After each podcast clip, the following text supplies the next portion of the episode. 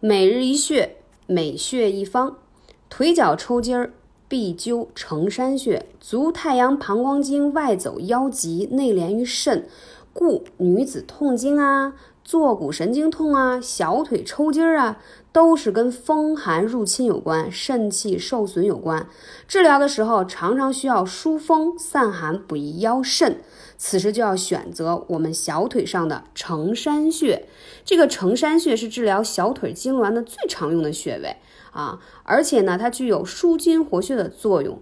因为过度的运动或疲劳，就容易引起小腿抽筋，所以可以按摩承山穴。啊，多去按摩它，由轻到重，通常这个穴位都有点酸胀感，同时还可以配合艾灸二十分钟，每天一次，可以很好的治疗腿疼，还有腰背痛，而且还能治疗疝气呢，是不是很神奇？坚持用就一定会看到效果的。